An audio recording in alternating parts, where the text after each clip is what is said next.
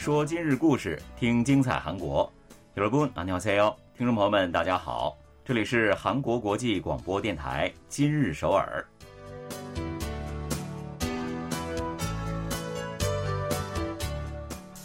聚焦今日首尔，体会当下韩国，让我们带您走遍韩国的每个角落，让我们把最真实的韩国送到您的耳边。 各位听众，大家好，我是主持人朴龙军。听众朋友们，大家好，我是主持人立新，很高兴与您相会在今天的今日首尔。嗯，随着这个秋意渐浓，各种树木也开始变得红红黄黄啊。所以呢，最近去爬山的人也是越来越多了。嗯，日前啊，首尔市提醒市民哈，如果去爬山的时候见到了某样东西，即使是很好奇，也不要去触摸。那到底是什么东西呢？嗯，到底是什么呢？啊，那首尔市是从二零零六年开始呢，每一年的春秋两季都会在一些山川来投撒预防狂犬病的小药块儿啊。有关部门呢提醒大家，如果说您在山上看到了这些。方方正正的棕色的小药块儿，千万千万不要去碰啊！嗯，也许有朋友会很紧张啊，是因为有毒吗？哎，那倒不是哈。为了引诱野生动物呢，尤其是盒子，把这些药块吃掉，它的主要成分呢是鸡肉和鱼粉。没错，野生动物呢把这些药块吃下去以后，那里面的疫苗呢就会通过牙龈被吸收到体内。从而呢，就起到了预防狂犬病的效果了。嗯，众所周知啊，狂犬病是一种人兽共患的急性传染病。嗯，人类如果被患有狂犬病的动物咬伤，会很危险的。在韩国啊，狂犬病主要是通过盒子等野生动物来传播的，所以利用这种药块预防是非常有效的。没错，有关部门呢就提醒大家千万不要去碰。是因为如果那些药块上沾上了人的气味的话，野生动物呢可能就不会吃了，他们会逃走的，所以呢就达不到投撒的目的了。嗯，看来大家还真得是收起一下好奇心了。没错没错，那从十月下旬开始呢，全国就会陆陆续续进入到红叶鼎盛时期了。那到山上又或者是河川边看红叶的朋友们呢，千万不要忘记了首尔市的这个提醒啊。好，接下来就让我们一起走进今天的今日首尔，看看本期节目都有哪些内容要跟大家一起分享。嗯，那随着国民对韩国文化关注度的提高，越南掀起了学习韩语热潮，大学开设正规的韩语课，中小学学生学习韩语课等，韩语掀起了新韩流。从翘首等待电视首播到在线视频平台一口气刷完全集哈，再到通过缩编版了解精彩的片段，现代人的影视剧收看方式迅速的发生着变化。境外游逐步重启之后，海外航线不断的增加，旅行商品销售火爆，补偿旅行代替了报复消费，驴友们的欢乐又回来了吗？那前两天呢，看到了一则消息啊，说是。美国三大音乐奖之一的全美音乐奖 AMA，今年呢将新设韩流艺人奖了。嗯，是的啊，AMA 创办于一九七四年，与格莱美奖、公告牌音乐奖齐名，是美国最具权威的流行音乐颁奖礼。那因此呢，AMA 设置与 K-pop 相关的奖项是一件非常有意义的事情。没错，这其实也证明了韩国文化越来越受到关注，在世界上也是占据着越来越重要的位置了哈。那关于这一点呢，从越南朋友们学习韩语的热情上也能够看得出来。嗯，前不久啊，一批越南韩语教师在本国结束了资格培训之后，来到韩国进修。那他们在位于仁川的仁和大学的课堂上，这些越南教师们的学习热情是格外的高涨哈。没错，其中呢一位教师接受采访的时候就说了，韩流文化进入越南的时候呢，自己还是一名学生呢。在那个时候呢，他看了很多很多的韩国影视剧，也非常喜欢听韩国的歌曲。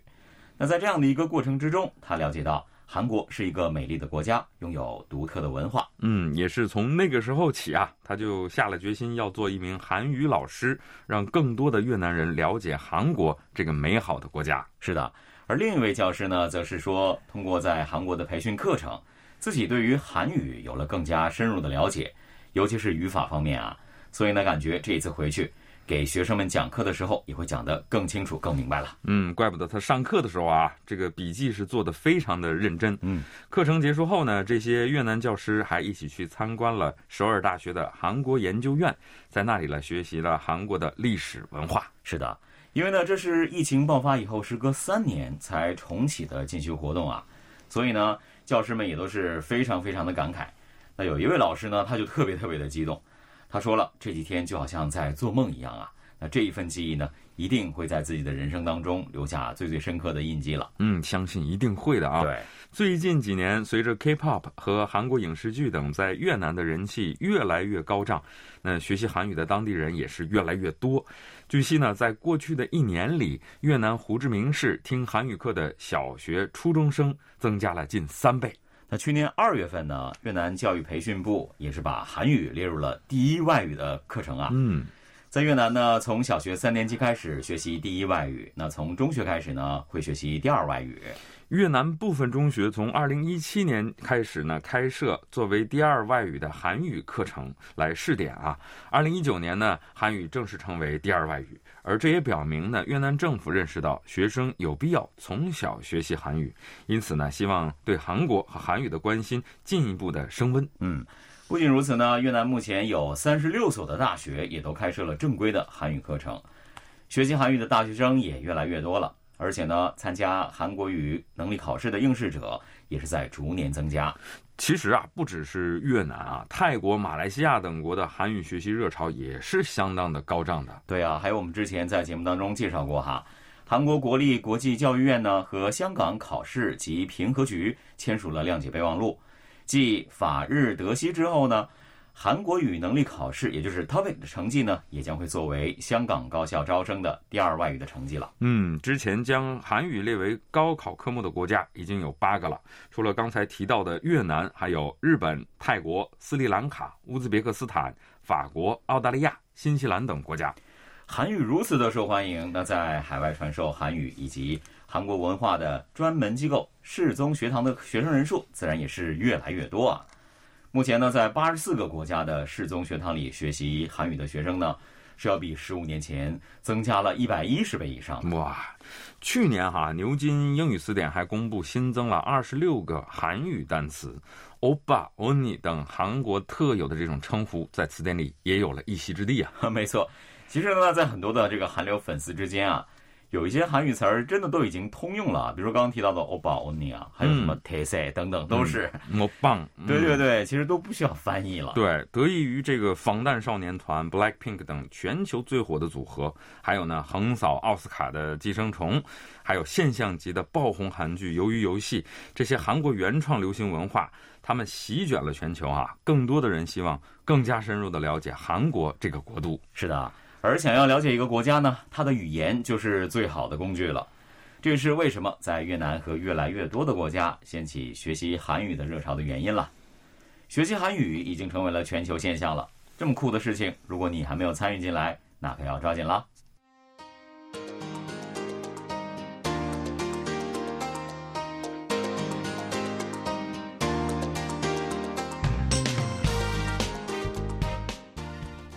这里是韩国国际广播电台今日首尔，一起来了解下一条消息。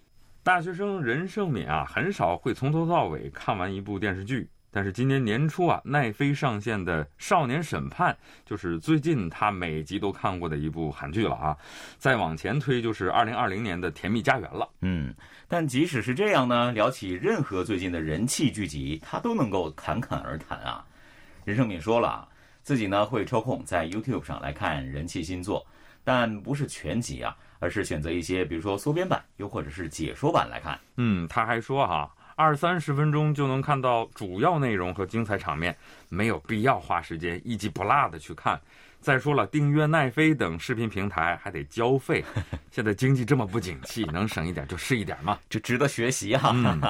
既省时间又省钱，怪不得很多的年轻人啊，都跟他是一样的想法了。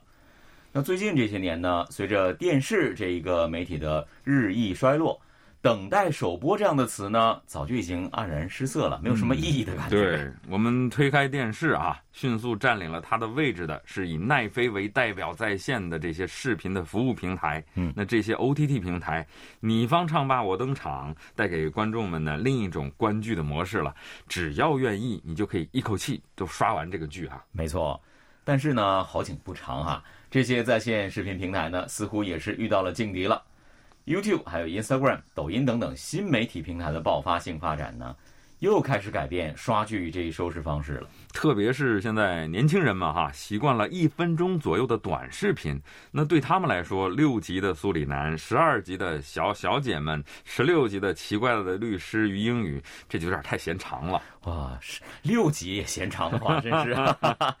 那最近呢，正在热播的韩剧《千元律师》呢，是当下的一个话题作品哈。一个人气 YouTube 频道呢，将已经播出的内容剪辑成了一个只有四十三分钟的缩编版。那上传两周呢，就获得到了七百万次的点击率。嗯，看的人真的是很多啊。对，那对于这个趋势呢，电视台和在线视频平台以及电影公司当然也是意识到了。不过呢，他们并没有把这种情况视为剧透或者是侵犯版权，而是将其看作另一种形式的宣传，并且呢，希望能够加以利用。没错，那有的剧集播出平台呢，会主动制作一些缩编版放在官方的 YouTube 之上，那或者是授权知名博主本人啊，让他去上传在自己的频道上，然后来加以解说。对此呢，业界也解释说了，如果说故事的展开不是很容易理解。那又或者是有一些知识背景的话，更有助于更好的观剧或者观影的话，他们也是愿意提供协作的。嗯，不过现在实际情况呢，似乎与业界的这个期待有所不同哈。嗯，与看了缩编版之后去看完整版相比呢，看完缩编版之后到此为止的人是越来越多了。上班族李某呢，虽然也订阅了奈飞等五个 OTT 平台，却是更喜欢看这个缩编版。嗯，他说了啊。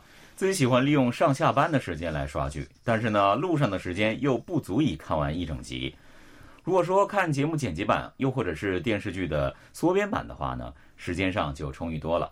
而且呢，还有相关的解说，这似乎呢就更适合自己了。嗯，他还说呢，最近越来越觉得啊，似乎没有必要去从头到尾看所有的内容，所以呢，正在考虑要不要取消部分 OTT 平台的订阅。其实像他这种想法的人呢，越来越多了，所以各 OTT 平台应该要绷紧一根弦了。可见呢，内容流通公司和 YouTube 这样的视频平台想要达到共生。并不容易啊！没错啊，这种短小精悍潮流也逐渐的扩散到了流行音乐领域。对，十三日在韩国音源平台 Melon 排行榜上面呢，排名前三位的 Jico 的《Say Bing》是两分二十七秒，IVE 的《After Like》是两分五十六秒，New Jeans 的《Hype Boy》是两分五十六秒。对，这里插一个小话题啊，就是因为我还写。我们台的韩流冲击波的稿子嘛，现在歌曲越来越短了，我要写的稿子量就越来越多了。而十年前火遍全球的神曲，比如说萨伊鸟叔的《江南 Style》呢，是三分四十二秒；Sista 的《我一个人》是三分二十六秒。那 Big Bang 的《Fantastic Baby》呢，也有三分五十二秒呢。可见最近比较火的歌呢。要比以前缩短了近一分钟呢。嗯，而这种变化与短视频内容的扩散是不无关系的。是的，流行文化的主要消费层是十几、二十岁的人群，一分钟左右的短视频现在是他们最为喜爱的视频内容了。没错，汉阳大学文化内容系教授金英仔分析说了，现在的年轻人呢已经习惯了不需要集中注意力就可以观看的各种各样的内容。那如果说之前一代人喜欢在内容当中有起承转合。现在的年轻人则是更喜欢在很短的时间里就能够抓住眼球的东西了。嗯，也有一些人认为哈，在这个信息爆炸、文化内容比任何时候都更为丰富的时代，短已经成为一个非常有效的营销战略了。没错，江南大学一位教授呢也介绍说了，漫长的叙事时代呢已经结束了。之前人们读小说常常会选择《三国志》啊，又或者是《土地》这样的长篇小说，集中在一部作品之上。但是现在呢，却会在同样的时间里去选择看漫画呀、网络小说等等十个甚至更多的内容了。嗯，没错啊，时代变了，那生活方式呢也会跟着改变。不同的时期都会有比较占上风的方式，是要长长久久呢，还是只求拥有？是全篇通读还是重点精读？你是一帧一帧的欣赏，还是倍速浏览？都要看个人的选择了。没错，其实呢很难说孰是孰非了，谁对谁错。不过呢，在视频内容方面呢，目前的话似乎是短平快，风头更劲啊。既然如此，那我们也别多说了，赶快结束这个话题，进入下一个内容吧。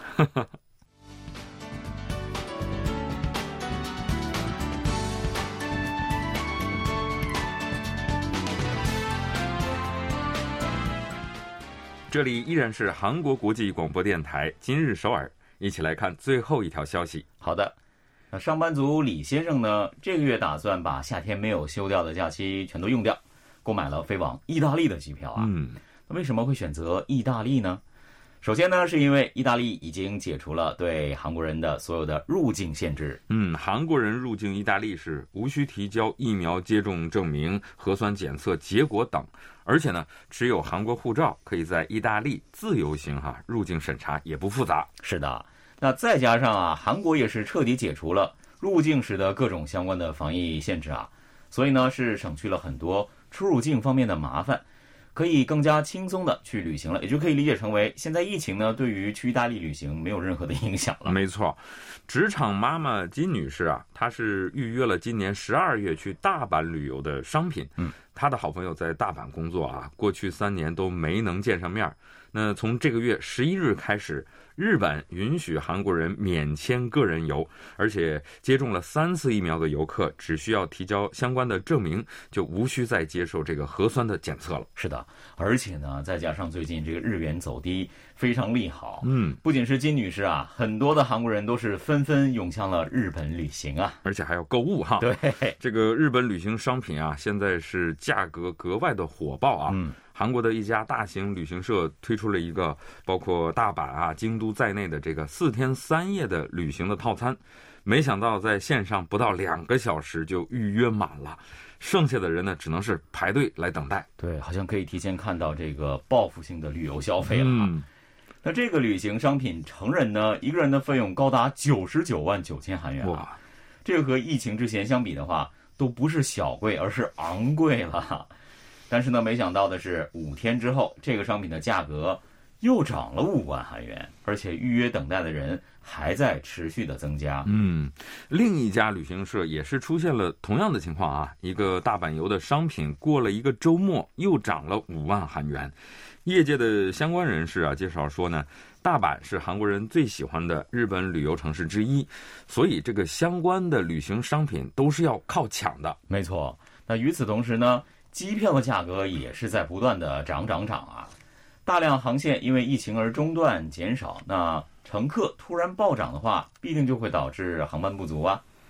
这个月飞往日本东京的大韩航空往返的机票价格呢是七十万到八十万韩元，十一月呢也是要七十万韩元呢，非常的贵啊。对，这跟三年前的价格相比，实际上是涨了两三倍以上了。当然呢，也有这个国际油价上涨等各方面的因素在里面。嗯，那面对这样的供不应求的情况呢，航空业界是加快了增加航班的步伐的。根据业界透露呢，大韩航空是从十二号开始就把仁川飞往成田以及大阪的航线从原来的每周七次增加到了十四次了。那仁川到福冈呢，也是从十四号开始恢复每周三次的运行。仁川到札幌的航线呢，也将会从本月三十号开始重新运行了。嗯，韩亚航空和德威航空等呢，也在采取同样的措施啊。